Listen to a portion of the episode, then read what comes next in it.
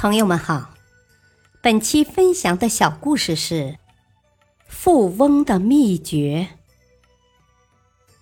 在一次宴会上，国王分别请来了三十个富翁和三十个平民。国王问富翁们：“你们成为富翁靠的什么秘诀呢？”富翁们有的回答勤劳，有的回答机会。有的回答头脑，平民们觉得很不可思议，因为自己也很勤劳，也很聪明，有时候运气也不错，可是为什么没有成为富翁呢？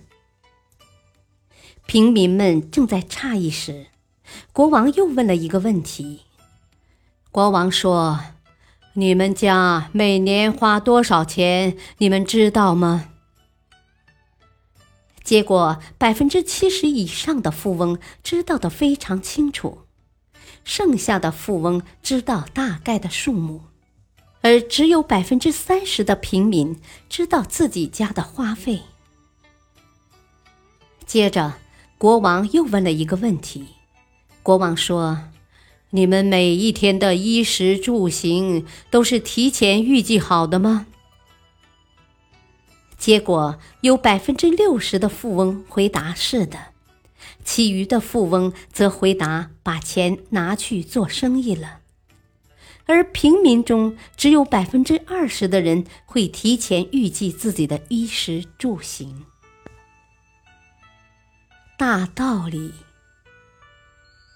在这个世界上，有一部分人是靠勤劳致富。有一部分人是靠运气致富，还有一部分人是靠头脑致富。